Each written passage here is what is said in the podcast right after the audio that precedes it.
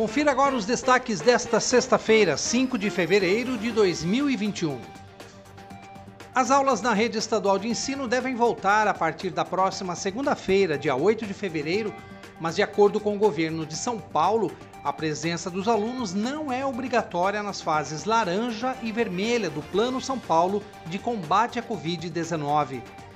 Pensando no retorno dos estudantes, o vereador Pedro Kawai, do PSDB, solicitou informações ao secretário municipal de Educação, João Marcos Tomazello, sobre o fornecimento da merenda para as escolas, que é uma atribuição do município. Segundo ele, a prefeitura garantiu que as escolas terão merenda e até já disponibilizou o cardápio. Mas a volta às aulas na segunda-feira poderá ser adiada caso os professores da rede estadual de ensino deflagrem greve sanitária, o que deve acontecer em assembleia realizada pelo sindicato da categoria.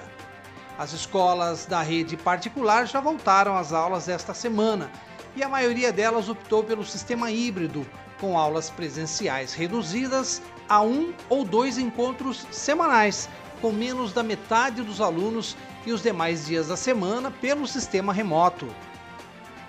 E a situação dos veículos abandonados nas ruas de Piracicaba voltará a ser discutida nos próximos dias. Um requerimento do vereador Pedro Kawai solicita informações sobre a questão e pede a retirada de carros abandonados das ruas. O tema é polêmico porque a lei não é tão clara sobre quem de fato é o responsável por essa gestão: a Semutran ou a Polícia Militar. Por isso, o vereador quer chamar as autoridades no assunto para chegarem a um bom termo e dar um procedimento a esse problema que é bem antigo em Piracicaba. Acompanhe os nossos podcasts pela Rádio Kawai, disponível no Facebook, Instagram e no Spotify.